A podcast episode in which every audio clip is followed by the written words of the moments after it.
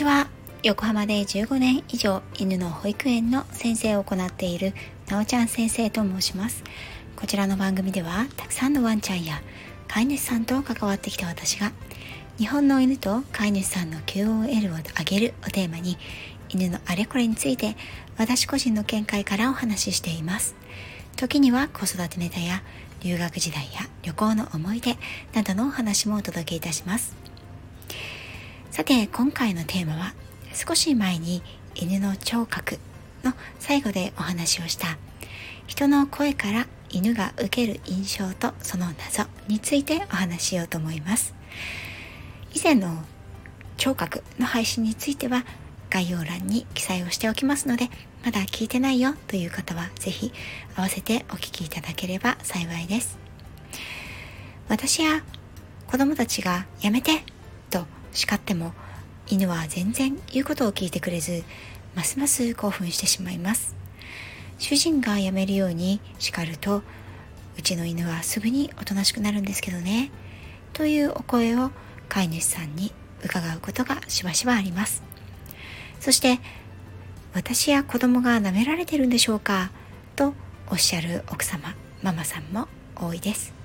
もし同じようなことがある飼い主さんであればぜひこのお話で犬にとっての聞こえ方を知っておくと少し違った見方や対応ができるかなと思います。一家のパパさんや男性の言うことはよく聞くのに女性やお子様の言うことは聞かない。注意したり叱ると興奮して飛びついてくることすらある。これは実はあるあるです。なぜこのようなことが起きるんでしょうか？原因を一つずつ見ていきましょう。1番言葉の意味を正しく理解していない。例えば同じお座りやノーといった言葉でも皆さんのワンちゃんはそれをどのような状況でも誰が言っても同じ行動をするという意味であることを理解しているでしょうか。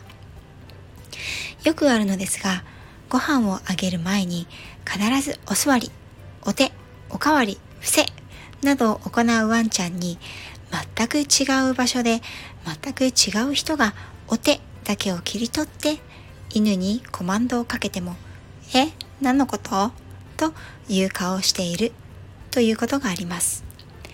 この場合、このワンちゃんにとってのお手は言葉の意味を理解しているのではなくて場所やシチュエーション、人で覚えているだけの習慣であるとも言えるんです。2番、犬を興奮させる要素が多い。女性や子供の場合、一回言ってちゃんとワンちゃんができないと、なんでこんなことしたの？もうダメでしょ。やめなさい。など文章にして言ったり、子供だと犬の周りをぐるぐる回ったり、手足を振り回しながら、おさりおさりおさり！などと何度も何度も繰り返してしまうということが挙げられます。これはワンちゃんに話を聞いてほしいとき、落ち着いてほしいときには完璧に逆効果になります。以前にもお話しした通り、ワンちゃんに落ち着いてほしいとき、話を聞いてほしいときにはゆっくり静かに話しかけることが必要になるんですよ。その3、成人男性よりも声が高い。早く高い音というのはそれだけ犬を興奮させる原因になります。それは獲物である小動物が出す音や悲鳴に似ており、音が鳴るおもちゃに犬が興奮するのも興奮する音の性質を使っているからと言われます。女性や子供が出す速くて高い声はそれだけ犬の興奮を本能的に煽ってしまうと言っても過言ではありません逆に低い男性の声は犬が警戒して出す音に似ていて相手の動きを牽制しすくませるうなり声に聞こえることがあります。だからこそ犬を落ち着かせたい時叱りたい時には効果があるんです。あなたは声が高い方ですか？低い方ですか？話し方は早い方ですか？遅い方ですか？あなたがもし自分の意図がワンちゃんにきちんと伝わらないなと思うことがあれば声の高さやトーンがワンちゃんにあなたの意図を誤解させているのかもしれません。ダメややめて。がもっとやって。OK に聞こえていたりいい子だね。大丈夫。がこらやめなさい。に聞こえていることだってあり得るんです。まずは意図をしていることがきちんと習慣や状況ではなく伝わっているのか。声の高さや速度は伝えたい内容と合っているのか。それを冷静に観察してみましょう。意外と伝わってなかったりするかもしれませんよ。ちなみに私は声が低い方ではありません。話し方も通常は少し早口になりがちです。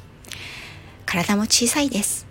そんな私はどういう状況でどういうワンちゃんたちにどういう声を使い分けているのか。それはメンバーシップの方で私のトレーナーのテクニックとしてお話ができたらなと思っています。最後まで聞いていただきありがとうございました。次回もまたよろしくお願いいたします。